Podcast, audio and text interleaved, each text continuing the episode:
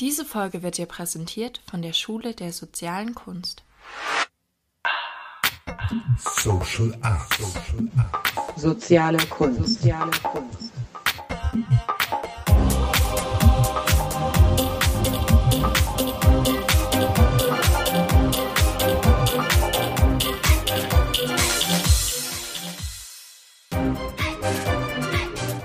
Soziale Kunst.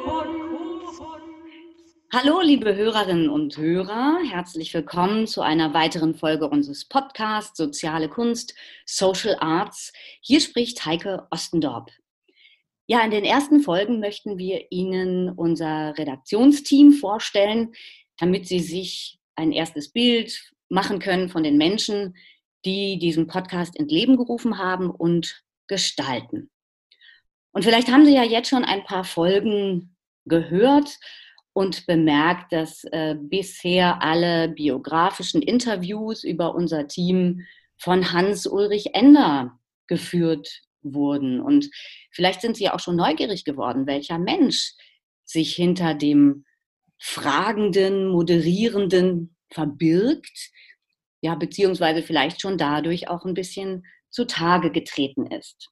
Und heute möchte ich deshalb den Fokus auf Hans-Ulrich Ender lenken und freue mich, ihn heute hier zugeschaltet zu haben. Hallo Hans-Ulrich. Hallo Heike. Hallo Zuhörer. Ja. Ähm, die erste Frage, die du uns gestellt hast, bezog sich ja immer auf den beruflichen Werdegang. Und deshalb bitte ich dich jetzt selbst einmal zurückzuschauen und den Faden zu spinnen, der ähm, den beruflichen Strang deines Lebens ausmacht, mit der Fragestellung, wie bist du zu dem geworden, der du jetzt bist, wenn du zurückschaust? Ja, also diese Frage die habe ich natürlich schon oft gehabt. Und das Spannende ist, die ändert sich ja immer. Also jedes Mal, die ist eigentlich immer lebendig. Ne? Also, ich bin eigentlich groß geworden im Wirtschaftswunder. Ist ja jetzt schon lange her. Und in der Wirtschaftswunderzeit der 60er Jahre. Und das Erste, was ich eigentlich erlebt habe, ist der Mangel. Also, dass alles so schön perfekt ist in Deutschland, aber dass eigentlich etwas fehlt, äh, was, was die Welt farbig macht. Das ist ja dann auch durch die ganze Hippie-Welle und so stark reingekommen, aber das habe ich dann sehr stark auch erlebt. Also das Graue dieser 60er, 70er Jahre, was noch in der normalen Welt war. Dieser Mangel hat mich dann geführt, ja, eigentlich zu, zu suchen, was ist eigentlich meine Aufgabe? Es war klar für mich schon sehr früh, ich will keine normale Berufsausbildung machen. Ich wollte keinen Beruf lernen, weil ich das irgendwie gefühlt habe, ich will mich nicht spezialisieren in irgendetwas, wo ich dann der und der bin, also festge festgelegt auf einen Beruf. Das hat mich dann ins Soziale geführt. Ich habe dann in der Heilpädagogik Praktikum gemacht und auch ähm, Zivildienst. Und da eigentlich schon, da tauchte schon sehr stark die Frage in mir auf, also wer in der Heilpädagogik mal gearbeitet hat, weiß, wie anstrengend das ist und wie, wie stark das die, die die Tragekräfte, die seelischen Kräfte auszehrt. Und da tauchte bei mir schon die Frage auch nach, nach, nach der inneren Stabilität, also eigentlich nach der Persönlichkeitsentwicklung. Wie kann man die herstellen? Ich habe das damals dann sehr stark über die Lyrik erlebt. Also ich habe in der, in der Schönheit, in der Kraft der Sprache, in der vor allen Dingen in Gedichtsform habe ich erlebt, wie das der Seele innere Konsistenz gibt, also was für eine Kraft man dadurch eigentlich bekommt. Das hat mich dann dazu geführt, dass ich Schauspiel studiert habe obwohl ich eigentlich da gar kein Schauspieler werden wollte, aber das war dann eben in Verbindung mit dieser Frage eigentlich nach der inneren Entwicklung.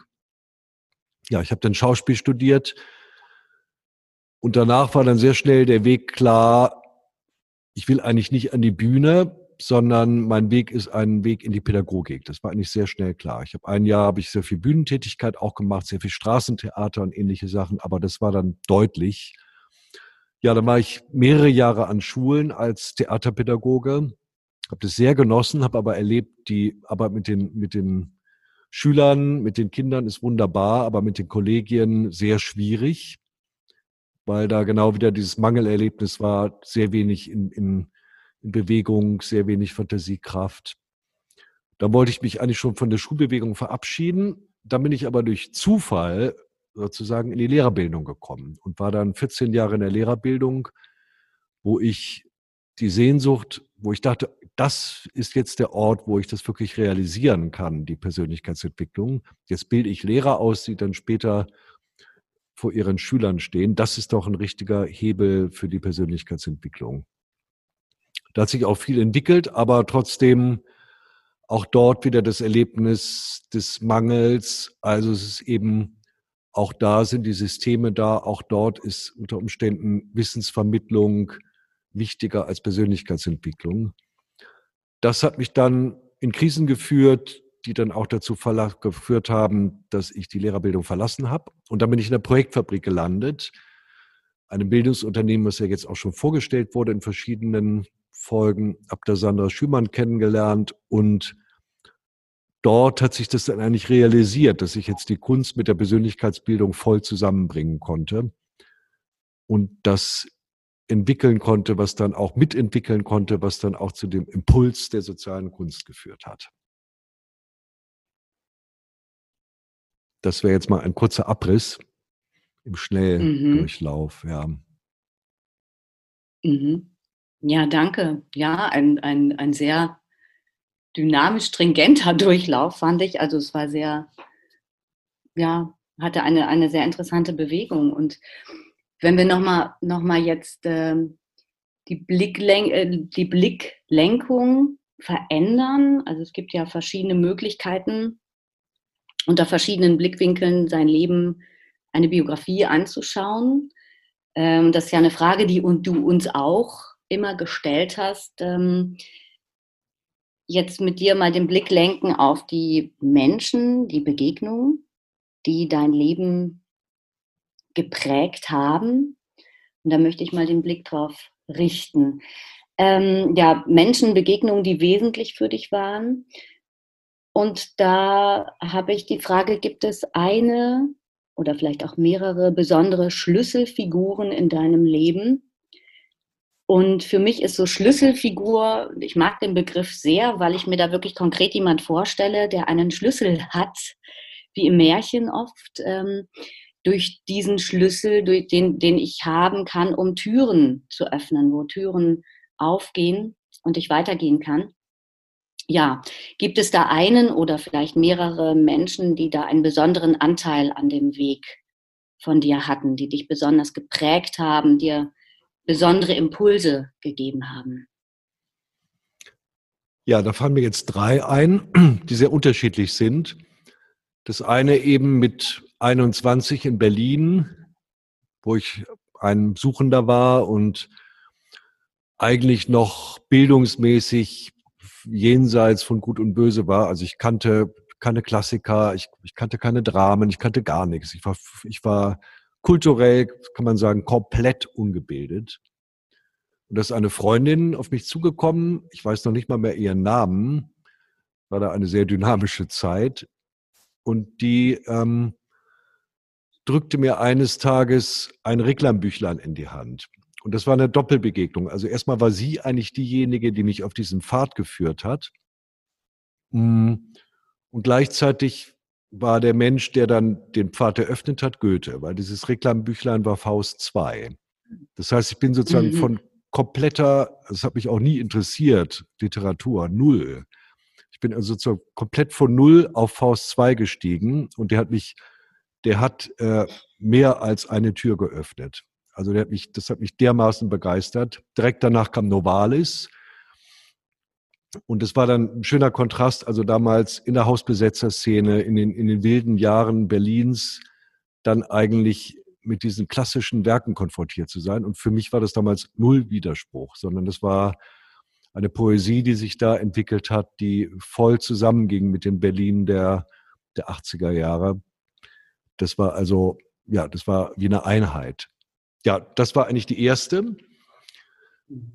Und dann die anderen beiden, die ich jetzt noch nennen kann, das waren eigentlich Menschen, die eben gleichzeitig Mentoren waren. Und bei mir war das eigentlich immer so im Leben, dass die Mentorenschaft auch mit einer Freundschaft verbunden war.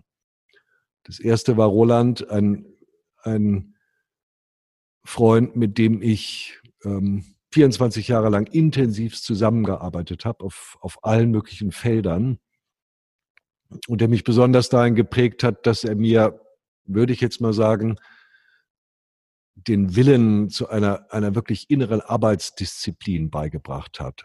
Und zwar im Denken und in der Kunst, in, auf beiden Feldern.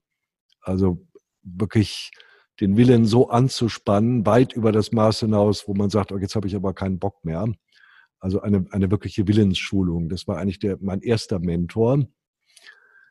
Und der zweite Mentor, kann man sagen, wobei das sehr spannend ist, weil wir das, glaube ich, gegenseitig so erleben, war Sandra Schürmann. Wir waren eigentlich, würde ich jetzt mal aus der jetzigen Perspektive sagen, gegenseitiger Mentor. Also sie hat mir diesen Blick auf Soziale, auf eine freie Gestaltung, eine, eine freie Bewegung in Ideen vermittelt, die ich so in der Form vorher nicht hatte. Also man ist ja als Künstler, sage ich jetzt mal, erlebe ich eben auch bei den meisten, hat man sehr weites Feld des, der, der Betrachtung, aber viele Sachen merkt man gar nicht, wie, wie eingeschränkt man eigentlich im Blick ist. Vor allen Dingen in, in Bezug auf die, auf die Wirklichkeit, auf die gesellschaftliche Wirklichkeit. Und da war sie eigentlich mein Mentor, mir da den Blick zu öffnen. Ja. Ja, also das sind so drei, würde ich sagen, entscheidende zu den vielen anderen. Ich habe sehr viele intensive Begegnungen gehabt, auch eben beruflich oder im Zusammenhang mit meinem Berufungsweg oder wie man das nennen kann. Aber das wären drei sehr prägende, ja, prägende mhm. Menschen. So, ja, danke. Die, wo die erste Begegnung ja offensichtlich ja auch noch zu Menschen, die gar nicht mehr jetzt so auf dem physischen Plan hier äh, da sind, ja, Goethe ja. und Walis, aber das sind ja auch Menschen. Und ich äh, fand es jetzt besonders spannend, so der Start mit Faust 2. Also, ja. Wann, wann hast du dann Faust 1 gelesen? Viel später. Viel das, war später. das war damals sehr direkt. Also das war die unmittelbare Lust am Erleben. Also das war gar nicht literarisch, sondern ich weiß, wir haben auf dem Weg nachts zu Disco in der U-Bahn in Berlin Faust 2 mit griechische Szenen mit verteilten Rollen gelesen. Volle Lautstärke, mit voller Begeisterung. Also das war ein unmittelbares ähm, Freudeerlebnis an der Sprache um hier, in Hier und Jetzt, ohne jetzt große inhaltliche, wir haben da auch keine großen inhaltlichen Fragen bewegt, worum es da eigentlich geht, sondern es war ein unmittelbares Erleben ja, der Energie eigentlich dieser Sprache. Ne? Mhm. Ja, toll, weil ähm, mhm. Äh, ich kenne meistens Menschen, die Faust 1 zwar kennen, aber sobald es mit Faust 2 losgeht, die dankend ablehnen und sich da eher zurückziehen. Ja, danke. Das äh, gibt ja auch nochmal einen besonderen Blick auf dich hm. und äh, deine Liebe da zur Literatur. Äh, dann komme ich zur nächsten Frage. Hm. Auch, die hast du uns auch gestellt. Also ich habe ja die Fragen von dir etwas übernommen. Hm, welche Kernfrage bewegt dein Leben? Und ich bin wirklich noch, ich habe nochmal überlegt, was diese Frage eigentlich für mich übersetzt auch nochmal bedeutet. Da bin ich sehr auf das bewegt gekommen. So, also gibt es eine Frage, die Antrieb für deine Entwicklung ist. So habe ich sie für mich nochmal übersetzt. Ja, ich habe da gerade auf dem Weg zu dem Interview darüber nachgedacht, das erste Mal. Ich wollte also vorher nicht darüber nachdenken. Ja, und dann ist mir gekommen, also das, das Thema, was sich eigentlich am stärksten durchzieht über mein ganzes Lebensweg, ist das Thema der Freiheit. Freiheit auf den verschiedensten Feldern. Also die Freiheit des Willens, die Freiheit im Denken, also frei zu sein von Ideologien. Das war eigentlich immer die, die Kernfrage, bis auch zu dem Punkt, den ja, glaube ich, jeder Freiheitssuchender durchmacht, dass ich dann mit, mit 40 irgendwann mal das Gefühl hatte, es gibt vielleicht gar keine Freiheit. Also die Begeisterung, die ideale, die idealische Begeisterung, die ich vorher für die Freiheit hatte, die dann ähm, ja ein, in sich zusammengebrochen ist und neu wieder aufgebaut werden, werden musste. Also ich würde sagen, die Freiheit ist eigentlich das, was mich mein ganzes Leben bewegt hat in verschiedensten Formen, Ausdrucksformen und, und Richtungen. Aber es war immer die, diese Kernfrage. Mhm. Und ist sie das jetzt auch noch? Ja, mehr denn je. also Mehr ein, denn in Steigerung, könnte man sagen. Es wird eigentlich Mhm. immer spannender. Also ich glaube, ich habe früher ein sehr viel Power gehabt in dieser Freiheitsfrage, aber jetzt habe ich, ähm, jetzt ist die erheblich vertiefter und erheblich reicher, ja, Mhm. geworden. Mhm. Mhm. Ja, das stimmt. Das ist wirklich eine wichtige Frage.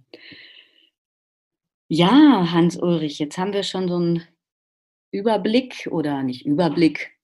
Du hast das als Skizze benannt. Ein, ein ja, so, doch, es liegen so ein paar Dinge da und ähm, sind vielleicht ein erster Zugang zu dir, zu deiner Person. Und ich stelle dir jetzt drei letzte Fragen für dieses Interview. Wann fühlst du dich lebendig? Also eigentlich immer beim Üben.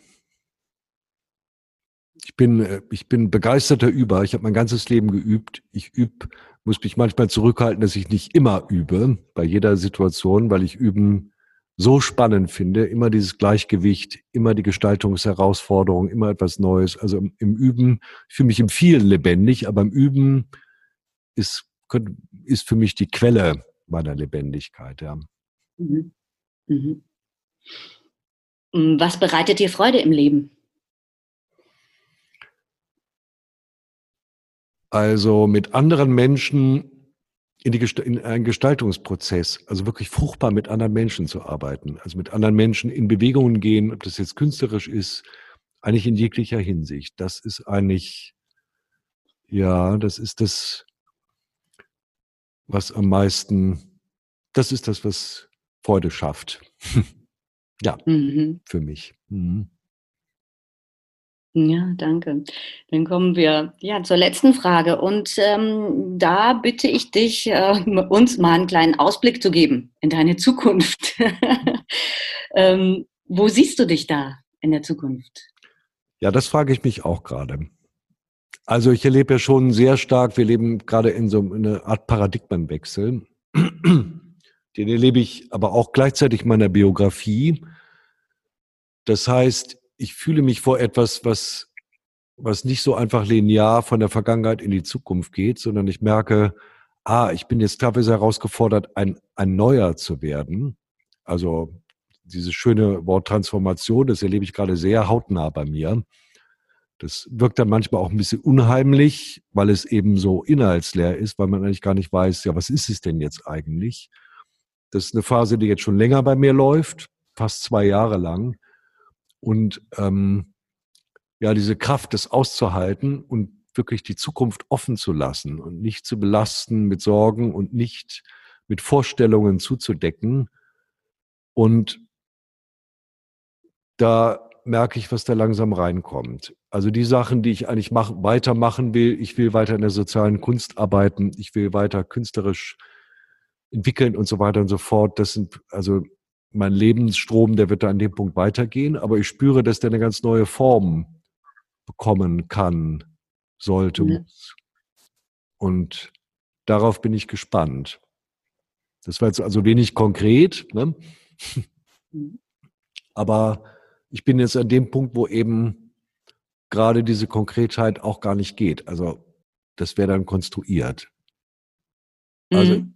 Das heißt, die Zu- Zukunft, die ich sehe, ich stehe vor dem Nichts und habe die Herausforderung, ruhig zu bleiben und die Zukunft offen zu halten.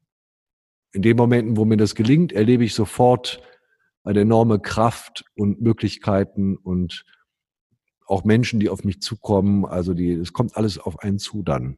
Das erlebe ich schon immer stärker jetzt. Ja. Also ist das ja eigentlich auch ein Freiheitsmoment, in dem du gerade bist, ja? Ja. Das ist Mhm. vielleicht dann die eigentliche Freiheit. Ne? Mhm, vielleicht, ja. Ja, das war doch jetzt ein runder Abschluss auch nochmal zu deiner Lebensfrage. Ich danke dir für das Gespräch. Ähm, bedanke mich bei den Hörerinnen und Hörern fürs Zuhören und hoffe, sie bleiben oder werden uns gewogen und ähm, haben Freude, uns weiter zuzuhören, Fragen zu bewegen. Und vielleicht gab es ja auch die ein oder andere Frage, die Sie sich selber für Ihre Biografie stellen möchten oder mit einem anderen Menschen bewegen möchten. Herzlichen Dank. Das war Hans-Ulrich Ender und Heike Ostendorf. Tschüss. Tschüss.